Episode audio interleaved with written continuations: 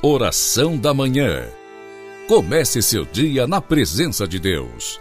Oração da Manhã. Com Dom Adair José Guimarães, Bispo da Diocese de Formosa, Goiás.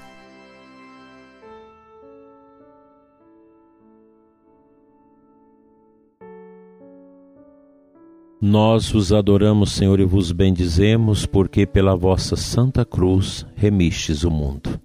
Dileto ouvinte, Inicio com você esta manhã de sexta-feira quaresmal, em nome do Pai, do Filho e do Espírito Santo. Amém. Santo Afonso Maria de Ligório, na sua meditação para esta sexta-feira, ele traz para nós o tema Comemoração do Sagrado Sudário de Nosso Senhor Jesus Cristo.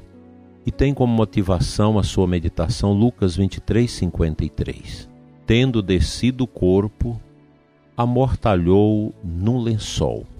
Para que estivéssemos sempre lembrados de seu amor, quis Jesus Cristo deixar a sua sagrada efígie estampada no santo sudário. Não faltam na vida de Jesus feitos gloriosos, cuja imagem nos podia deixar. Sendo, porém, a cor rubra da paixão a mais apropriada para apresentar o amor, deixou de parte todos os demais fatos da sua vida e quis representar perante nós o homem das dores, a fim de que nos fosse tanto mais amável quanto mais desfigurado. Amemo-lo, pois, de todo o coração e soframos de boa mente alguma coisa por seu amor. Duas coisas, escreve Cícero, fazem conhecer um amigo: faz-lhe bem e sofrer por ele e esta última coisa é a maior prova de um verdadeiro amor. Deus já tinha feito brilhar o seu amor para com os homens em grande número de benefícios. Mas diz São Pedro Crisólogo, julgou muito pouco para seu amor somente fazer-lhes bem, se não achasse outro modo de lhe mostrar quanto o amava, sofrendo e morrendo por ele, como fez, tomando a natureza humana. Por isso escreve o apóstolo São Paulo que a morte de Jesus Cristo pela salvação dos homens demonstrou até onde chegava o amor de Deus para conosco, as suas miseráveis criaturas. Apareceu a benignidade e o amor de Deus, nosso Salvador. A fim de que sempre nos lembrássemos deste seu excesso de amor, depois de consumada a redenção do gênero humano, quis deixar-nos a sua imagem estampada no sudário em que o envolveram depois da morte. Não faltava de certo na vida de Jesus mil feitos gloriosos, cuja representação nos podia deixar, tais como seja a adoração dos magos, a transfiguração no Tabor, a ressurreição de Lázaro, a multiplicação dos pães e mais outros.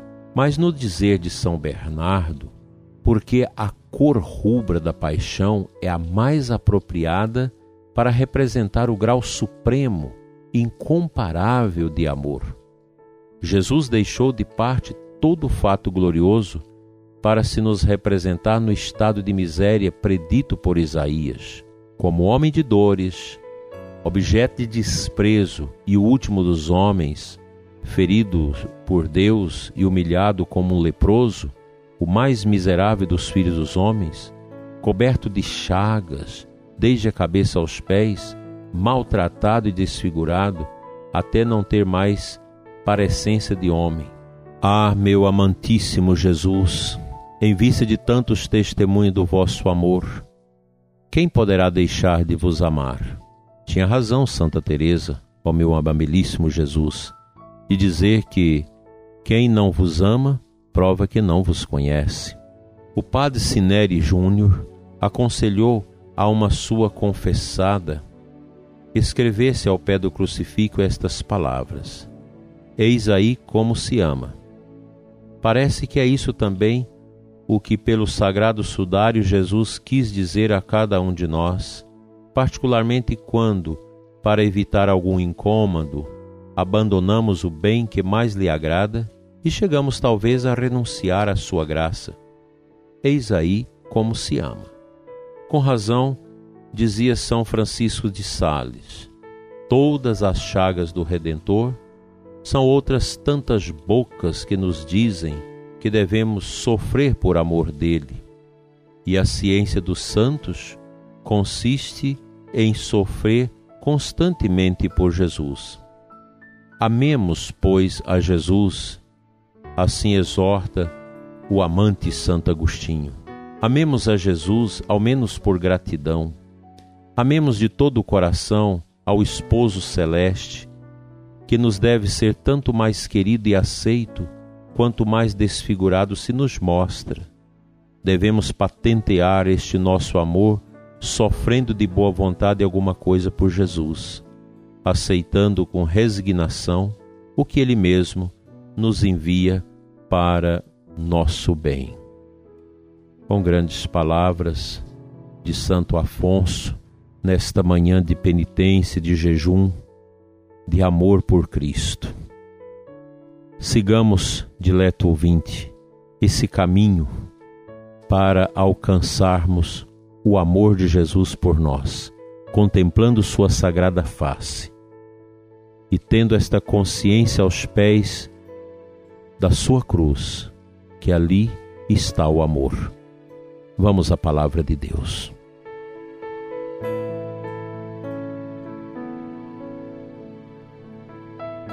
Nesta sexta-feira, o Evangelho de Mateus 21 nos apresenta uma bonita parábola e nosso Senhor disse nesta parábola: Vós nunca lestes nas Escrituras a pedra que os construtores rejeitaram tornou-se a pedra angular? Isso foi feito pelo Senhor e é maravilhoso aos nossos olhos. Jesus é a pedra angular que os construtores rejeitaram. Rejeitaram por desconhecer o amor. E desconhecer o amor porque os seus corações eram fechados à graça, à comunicação de Deus às nossas vidas. Quem se fecha a Cristo impede que o rio da graça que as águas vivas dos céus molhem os seus corações. Nesta sexta-feira, tão bela, tão profunda, queremos nós nos dispor de nós mesmos para contemplar a face sofrida e machucada de Cristo. Cristo não é um derrotado. Cristo não é um fracassado. Cristo não pode ser a pedra rejeitada pelos construtores, aquela que se tornou a pedra angular, a pedra mó, a pedra que, calhada no final do edifício, dá sustentação a toda a estrutura. Cristo é esta pedra fundamental que dá estrutura à santa igreja dele, deixada por ele. Somos chamados a amar nosso Senhor na sua santa igreja.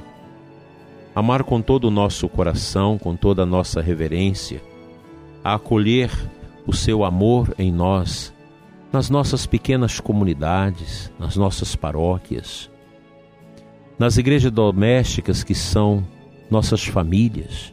Jesus precisa ser a pedra angular, que nunca pode ser rejeitada onde Cristo entra, o sentido da vida se enriquece. E nós queremos que Jesus enriqueça a nossa vida para vivermos esta quaresma de maneira santa, promovendo a paz, a comunhão, a unidade, a força dele que vai estabelecendo esta fortaleza nos vínculos das nossas comunidades, essa face sofrida de Cristo que se faz presente nos nossos altares pela Eucaristia, que nós contemplamos e aprofundamos o seu sentido na via sacra e nos unimos mais intimamente a Ele através das nossas orações, do nosso jejum e das nossas esmolas. Deus seja louvado pela sua vida, prezado ouvinte, e que esta sexta-feira seja mais, mais um dia em que o seu coração caminha com mais firmeza na estrada de Jesus, na sua via crucis. Vamos à oração. Pai de bondade, dai-nos a graça de contemplar teu divino Filho, desfigurado pelos algozes. Dai-nos, Senhor, contemplar a dor da paixão que nos levará às alegrias da ressurreição. Mostra-nos, Senhor, a sagrada face do teu Filho Jesus, a fim de que nós possamos, contemplando suas dores, crescer na obediência e na entrega total de nós mesmos a Ti. Toca o coração do ouvinte que reza conosco. Encha seu coração de santa alegria. Cura o ouvinte que está triste, desolado, deprimido e angustiado. Abençoa, Senhor, as pessoas que vivem o sofrimento na família, no desemprego, na falta de paz, nas dificuldades de relacionamento uns com os outros. Cura, Senhor, e sela nossos corações com o dom da caridade que vem do Calvário. Assim seja.